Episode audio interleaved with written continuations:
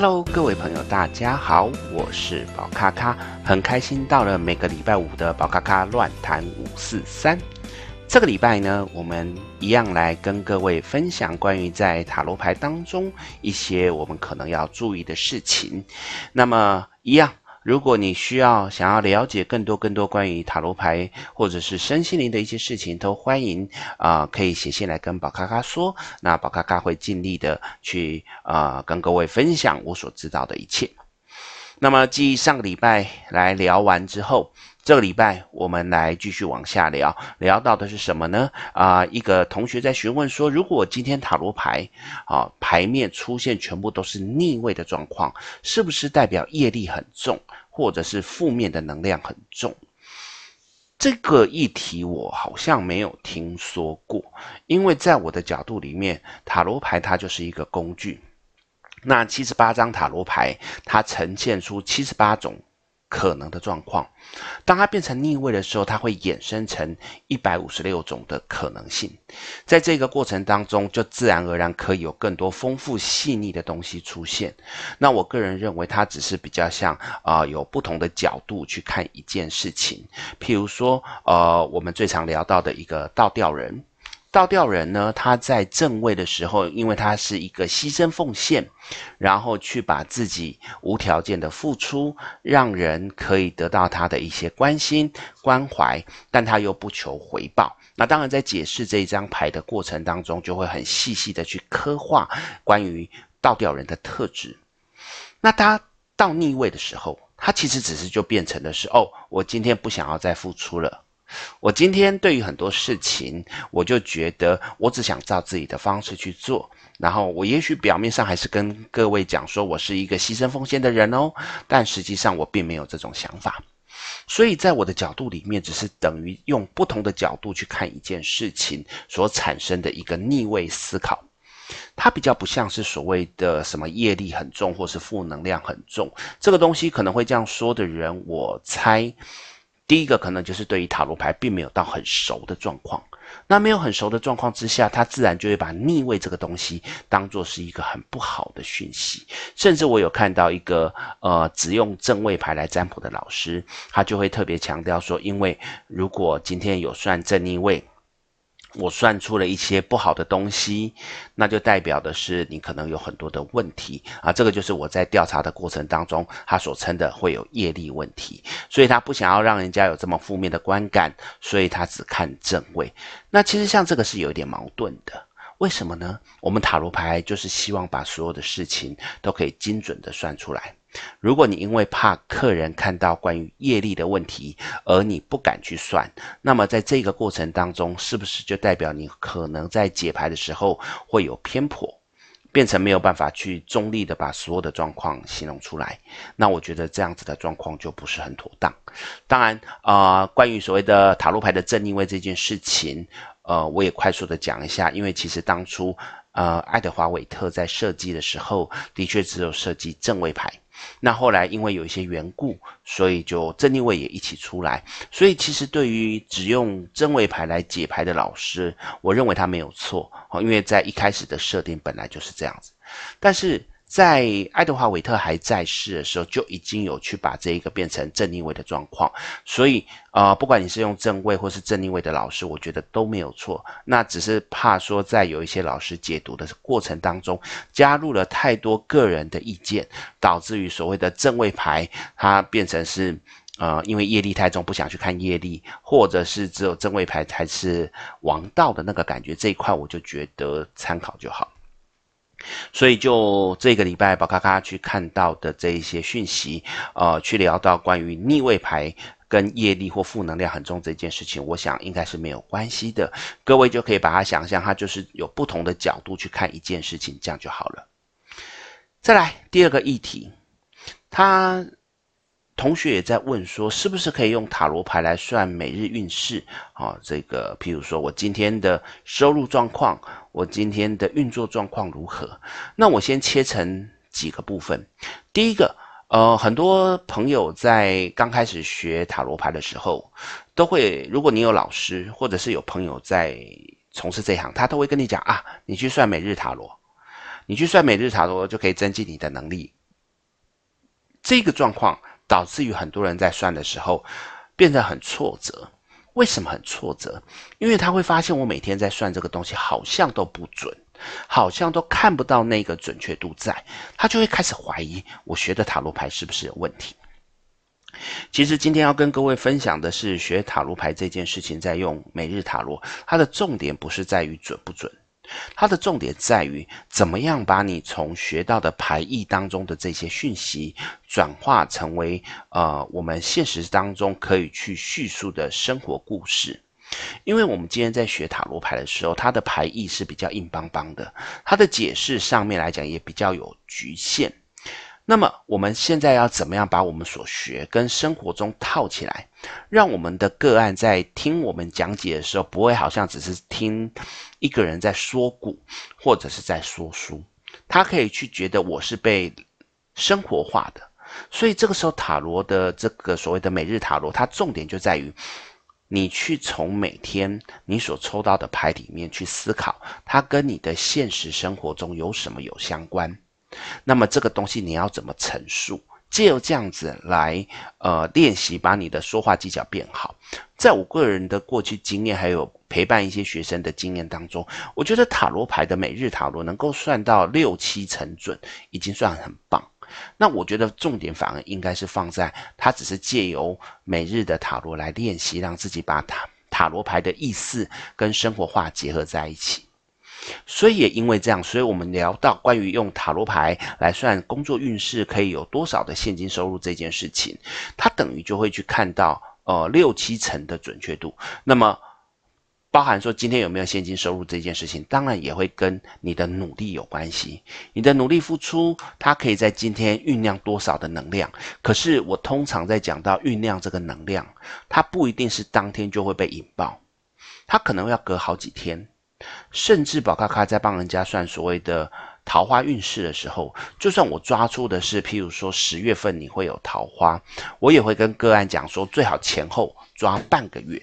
为什么要抓半个月？原因就是因为有很多的变数，这些变数可能包含这个人突然之间他因为什么原因而晚跟你见面两天。或者是因为你可能跟某个人在互动的时候，你因为当下一些其他的情绪或其他的干扰，导致于你跟他的关联多拖了几天。那么这个是所谓的可合理的范围，好，可合理的这一个接受的容忍范围。那么如果以这个状况都至少有大概好几天，甚至到半个月的落差，我们算每日塔罗，它就会很容易出现你今天预测的东西可能会不准。它可能会出现在未来的两三天，或是过去的两三天里面。如果我们以这样子的状况来看，所谓的准不准这件事情，我觉得会很容易受到很大的挫折。因为你会发现有一些的时间轴并不不是落在当下，而是落在未来的几天或是过去的几天。这个时候你算所谓的每天的收入的时候，就可能会出现误差。所以我觉得算每日运势，不管是每日工作运势、每日爱情运势，参考就好。那它主要是因为有它的时间轴落差，不是代表它不准，而是时间轴落差上面出现的一些误差点。再来，我们聊到的是算完塔罗之后，一定要照着塔罗牌的方向去做吗？那这个东西我觉得蛮有趣的是，其实塔罗牌它只是根据你的心去推演一个未来的可能性。我觉得不应该是说要去照塔罗牌说的方向去做，而是塔罗牌给你的这些讯息之后，综合你本身的想法，你去思考我该怎么做。譬如说，我今天想要去做一件事情，我心里面的方向是 A，结果在塔罗牌的占卜过程当中出现了往 A 的方向走是不乐观的。那么这时候我就可以去思考，我应该是要用方法去解决往 A 的方向走，还是我去找另外一个方向 B？你看这样子，它就出现了两个不同的角度。那这两个不同的角度，当然我们可以由占卜师给你建议，就说哦，如果以你走 A 的状况不是那么理想，我建议你可以去看看怎么解决 A，或者是我们可不可以去找 B？但是它不应该是由占卜师跟你讲说哦，因为走 A 不好，所以我们走 B 吧。在这个过程当中，他就等于帮你去做了决定。在占卜师的角度里面，他等于就是往下做定论的状况，我觉得不是一件好事。所以通常来讲，占卜师呃一个比较可以各角度去看待事件的老师，他应该会在跟你分析所有的状况之下，给你更多的选择，然后让你去思考我要往哪里走。所以用这样的角度回过头来看，所谓的。塔罗牌一定要照着方向去做吗？我觉得他这个议题，应该最后还是会回到我们个案的身上，就是当塔罗牌给你所有的建议之后，你想要怎么做，那就去做。所以这里面不是讲到塔罗牌给你怎么做，而是最后你决定要不要做啊。所以这个角度，呃，我想各位可以参考看看。接着我们聊到的是占卜师呢，在解牌的过程当中，啊，因为我都会鼓励我的学生可以多出去看看一些不同的占卜师，去看看他们怎么去解牌。那很多的学生跟我反映说，其实都看到很多乱解的占卜师，尤其那一些号称直觉式解牌的占卜师，他们都在乱解，而乱解的状况之下，他会头头是道的讲，这叫做天启，这叫做上天给我的能量。所以呢，噼里啪啦讲完之后，然后再来说它有多准，这个东西其实我先不管它准不准这一件事情，因为人本来就会有一些直觉，而那些直觉的成因，其实在宝咖咖的课程当中都会特别的。去闲聊到这边也不赘述，在这个过程当中，我只会去讲到说，因为有一些人他只是凭当下个人的经验或是个人莫名其妙的直觉，给了一些嗯乱七八糟的解法，这些东西会不会对自己有影响？也就是说，那这些人会不会背业障？我觉得，在我的角度里面，如果用比较公平中立的角度，你等于是给人家错误的引导。错误的方向，那这本来你就是要去背一些业障的问题，因为人家来找你，人家付出了金钱，你给人家错误的讯息啊。这边特别强调，如果你是认真解牌，但是因为学艺没有到那么精，做出了一些误解的状况的时候，这个我觉得相对的是轻。呃，问题比较轻，但是如果你就是打着你就是直觉式解盘，你就是一个很厉害的老师，然后乱解的状况之下，我觉得这个业力会很重。为什么？因为人家来找你，人家信仰你，结果你跟人家乱解的状况之下，让人家做出错误的决定，那这一块我觉得他是要背很重很重的业力。这也是在上个礼拜讲说关于啊、呃、占卜师会不会短命这件事情有去呼应到的一些状况。所以呢，有一些不会讲的人胡说八道，或者是故意去讲一些很夸张的事情。他当下可能因为可以去大量的宣传自己好棒棒，所以导致于很多人去找他。但后续很多的问题一直不断的浮现出来之后，其实除了被人家唾弃之外，他也是会慢慢的让人家发现他是会有问题的。那在这一块的时候，他就反而有很多很多要去背的业力。我认为这个是有的。好，所以我会鼓励从事身心灵工作者，对于自己的行为要谨言慎行，要小心的去操作，而不是随便的去乱搞。再来，我们聊到最后一个议题，就是如果解完个案后，因为你的解牌状况，你解牌方式，导致于对方呢去跟对方摊牌了，去分手了。那么在这个过程当中，个案呢会有一些怨念，他会跟着占卜师吗？也就是说，我有学生他遇到的是个案来问关于感情的问题，那我的学生在占卜的过程当中就发现说，这当中有一些状况，他等于就是抽丝剥茧，找出了啊，原来个案的另外一半有偷吃，于是他把这些讯息摊出来之后，个案也真的去查到。查到发现有这样的问题，所以原本一段准备要步入婚姻的这一个感情，因为这样子就破灭。破灭之后呢，个案其实分手之后，过一阵子他就开始怨恨，因为怀念嘛，因为舍不得嘛，就想要把另外一半拉回来。可是另外一半因为偷吃，本来就有其他的对象，所以就想说，既然你都已经这样子，我就没有必要再回来。这时候呢，啊、这个个案就怀恨。怀恨认为说都是占卜师害的，都是占卜师让我分手的，所以就产生了这一种所谓的负面攻击。那这个东西我就会从两个层面来看。第一个层面，你去中立的分析对方所有的状况，因为这是人家来找你的嘛，他要问感情的状况。在问感情的状况之下，你把所有你所知道的讯息完整的陈述出来，这是没有错的。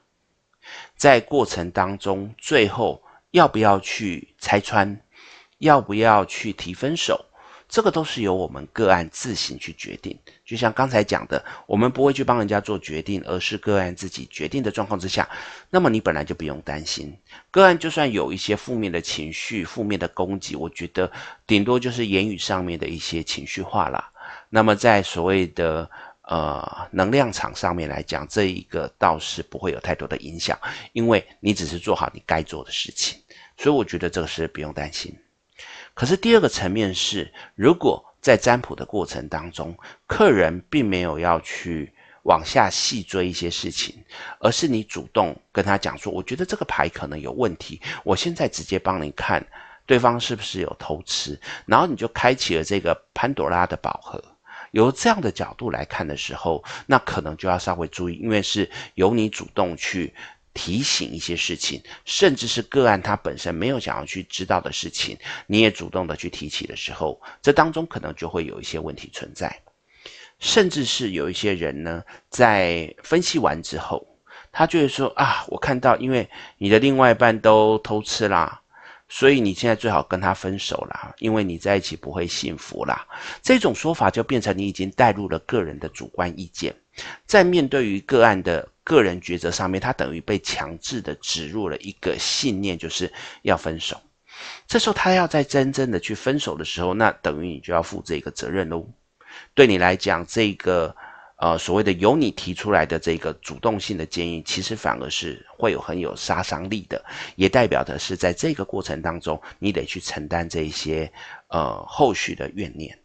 所以我才会跟所有的占卜师、所有的学生聊，关于我们在塔罗占卜上面都不要主动的去帮个案做决定，而是把他所想做的决定分析出来，让他知道哪个状况会有什么样的情形，往哪个方向可能有什么样的状况，把所有的事情摊在他的眼下，然后让他自己去做决定，这比较重要。所以呢，这样子的状况，希望各位在。呃，学习塔罗牌的路上的朋友可以稍微了解，好，不要去任意的帮个案做决策，这是很危险的事情。好的，那么我们今天的宝咖咖乱谈五四三来聊到关于塔罗牌这一些要注意的事情，到这边我们就结束喽。如果各位还有什么问题，也欢迎可以继续的跟我分享，我们一起来讨论。那么我们一样，在每个礼拜五的早上，我们都会有宝咖咖的乱谈五四三的 Podcast，希望各位会喜欢。如果喜欢，也欢迎帮我分享给那一些对于身心灵有兴趣的朋友。那么我们就一样，下个礼拜同一个时间见喽，拜拜。